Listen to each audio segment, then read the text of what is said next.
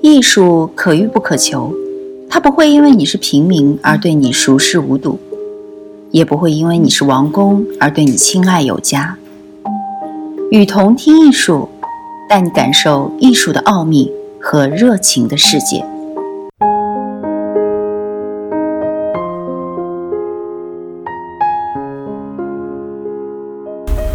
大地艺术从极限艺术里终止装饰的传统这一观念分出来，他们又衔接非艺术以及反造型，而在当代艺术里大行其道。他们反对市场经济制，也不愿沦为画廊、美术馆下的附庸角色。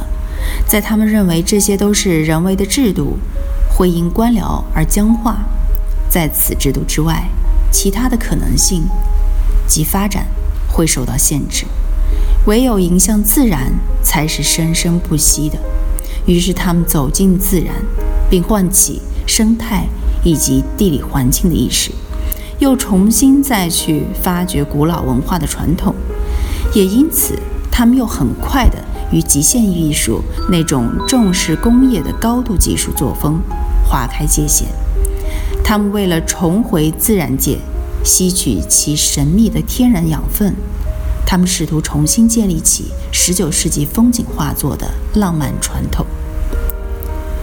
地景艺术只能在某个特定的景观里方能实现其理想，但与观念艺术大不同的是，后者只停留在计划层次，而前者则需克服执行该计划时所面临的种种问题。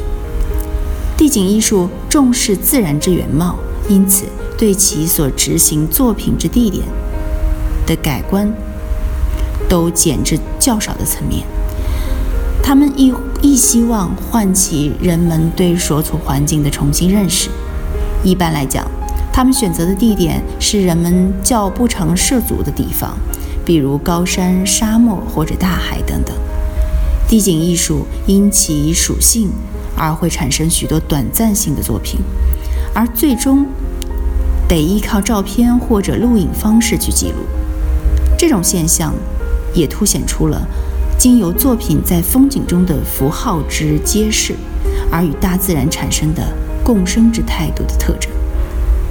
有些艺术家也同时在思考与大自然中有关艺术功能的问题，例如 R. Morris。所质疑有关在工业使用过后的土壤改良问题，是必须经由公众力量去执行的。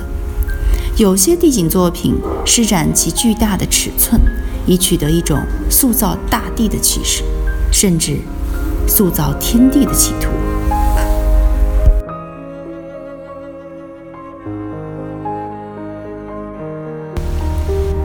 我是雨桐听艺术的主播雨桐。